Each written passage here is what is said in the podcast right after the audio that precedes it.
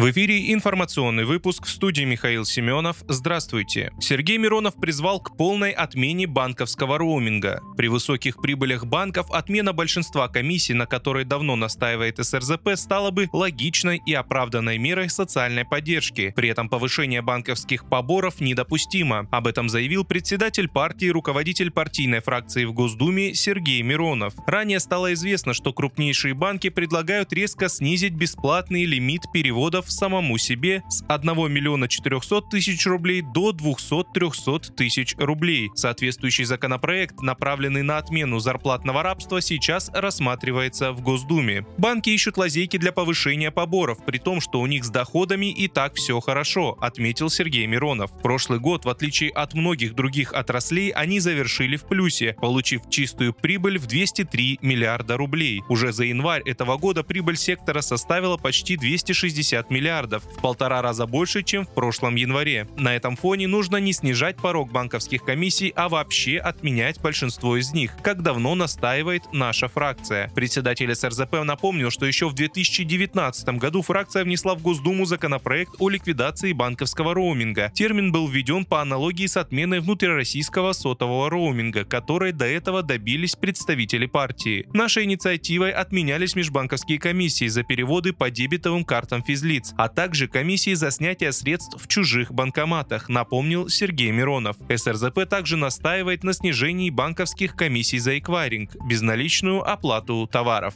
Бойцы группы «Вагнер» практически полностью окружили Артемовск, сообщил основатель подразделения Евгений Пригожин на видео, которое опубликовала в телеграм-канале его пресс-служба. Подразделение ЧВК «Вагнер» практически окружили Бахмут, украинское название Артемовска. Осталась одна дорога, клещи сжимаются, сказал Пригожин. Он также призвал украинские власти дать ВСУ возможность покинуть город. По его словам, если раньше воевала профессиональная украинская армия, то сегодня все больше стариков и детей. Запад обеспокоен тем, как Россия преодолела беспрецедентные санкции. Об этом пишет обозреватель издания Аль-Аин Мухаммед Ферхат. Он подчеркнул, что в 2022 году на фоне санкций российская экономика продемонстрировала лучшие результаты, чем ожидалось. Автор статьи отметил, что МВФ в апреле прогнозировал падение ВВП России на 18,5%, но фактически экономика страны сократилась менее чем на 2,5%. Москва проявила довольно сильную устойчивость, заявил Ферхат. По его мнению, мнению, на Западе недовольны тем, что российская экономика далека от краха. Более того, международные эксперты прогнозируют рост в 2023 году, подчеркнул обозреватель.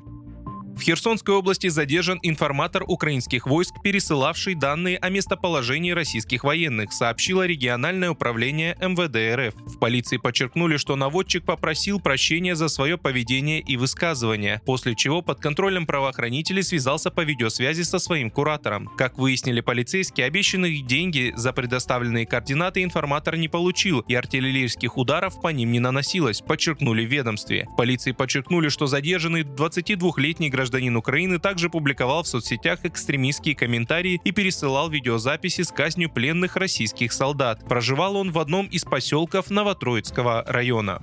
Вы слушали информационный выпуск. Оставайтесь на справедливом радио.